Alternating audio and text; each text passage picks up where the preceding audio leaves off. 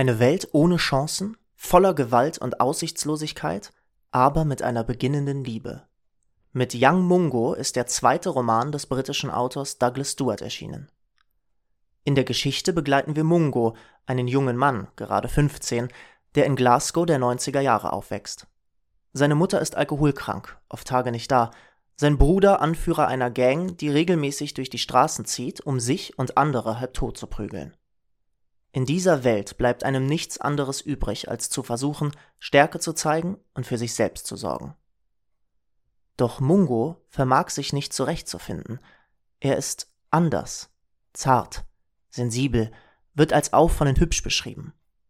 Als er dann auch einen Jungen aus der Nachbarschaft kennenlernt, James, beginnt eine Entdeckungsreise, die bei einer Freundschaft beginnt, aber über Zärtlichkeiten bei Liebe endet. Das Buch lässt einen eindrücklich in die Welt von Mungo eintauchen. Glasgow, geprägt von Bandengewalt, ist auch die Welt, in der der Autor Douglas Stewart aufgewachsen ist und welche er schon in seinem ersten Buch ausführlich beschrieben hat. Neu ist der Fokus auf die Rollenbilder von Männlichkeit und die Homophobie, welche wir hautnah miterleben. Dafür bringt Stewart seinen Protagonisten in Situationen, in denen man selber nie stecken möchte. Schafft es Mungo aus dieser Welt zu entfliehen? Und wie viel Schaden wird er auf seinem Weg nehmen? Douglas Stewart schafft es, dass dieses Buch oft unerträglich unter die eigene Haut geht. Young Mungo ist ein emotionaler Sturm und definitiv eines der besten Bücher des letzten Jahres. Die Übersetzerin des Romans, Sophie Zeitz, kommt ursprünglich aus Frankfurt am Main und lebt derzeit in Berlin, wo sie als freie Literaturübersetzerin arbeitet. Guten Tag, Frau Zeitz. Guten Tag. Die Dialoge in dem Roman sind ja teilweise im Glasgower Dialekt geschrieben. Wie haben Sie das bei der Übersetzung gelöst? Das war die größte Herausforderung. Es ging sogar so weit, dass ich am Anfang vieles nicht verstanden habe, weil mir da auch Vokabeln gefehlt haben. Es ist so, dass ich mir viel Sekundärliteratur, beziehungsweise ich habe im Internet viel recherchiert. Dann habe ich überlegt, wie ich das im Deutschen machen soll. Das eine ist ja, dass ich die speziellen Glasgower Begriffe übersetzen muss. Die können aber auch im Prinzip Hochdeutsch sein, denn das ist ja auch eine normale Sprache. Das Zweite war, dass es eben ganz deutlich vieles markiert wird, dass es nicht hochsprachlich ist. Bei Dialekten im Deutschen ist das Problem natürlich, ich kann jetzt nicht einfach mir einen, einen Dialekt aussuchen und sagen, gut, dann sage ich jetzt, dass das irgendwie Plattdeutsch ist oder Bayerisch. Das geht natürlich gar nicht. Ich muss da etwas erfinden, was eben nicht direkt örtlich zuordbar ist. Es ist aber auch ganz wichtig, dass man, wenn man sowas übersetzt, das soll ja dann nicht unfreiwillig komisch werden, dass man da ganz sparsam ist. Also habe ich versucht, mir bestimmte Marker rauszusuchen, zum Beispiel Lüt statt Klein. Das ist im Glasgower und ich glaube im Schottischen allgemein we.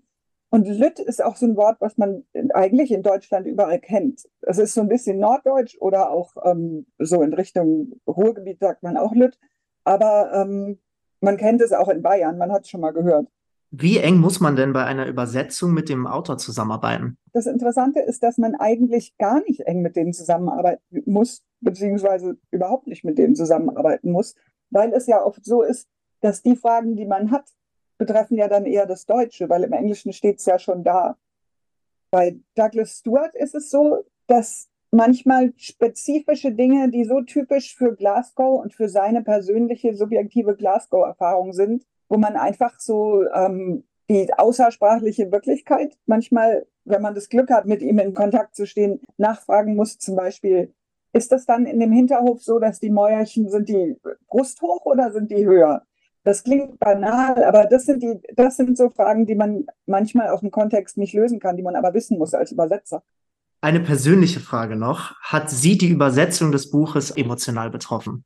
Die hat mich sehr emotional betroffen, denn dieses Zusammenspiel von der furchtbaren Brutalität, dann das schreckliche Elternhaus oder das Zuhause, was die, die Mutter, die so unzuverlässig ist, und dann noch die zarte Liebe. Also das, das hat schon bei mir, da kriege ich jetzt noch Gänsehaut, weil ich einerseits diese Brutalität schwer erträglich finde und andererseits in alles Zarte, diese Liebesbeziehung, da habe ich natürlich mitgefiebert und das, also da habe mich da total reinversetzt und habe das sozusagen gespürt, weil ich beim Übersetzen muss man sich ja so reinfühlen. Also ich glaube, die Empathie ist ganz wichtig.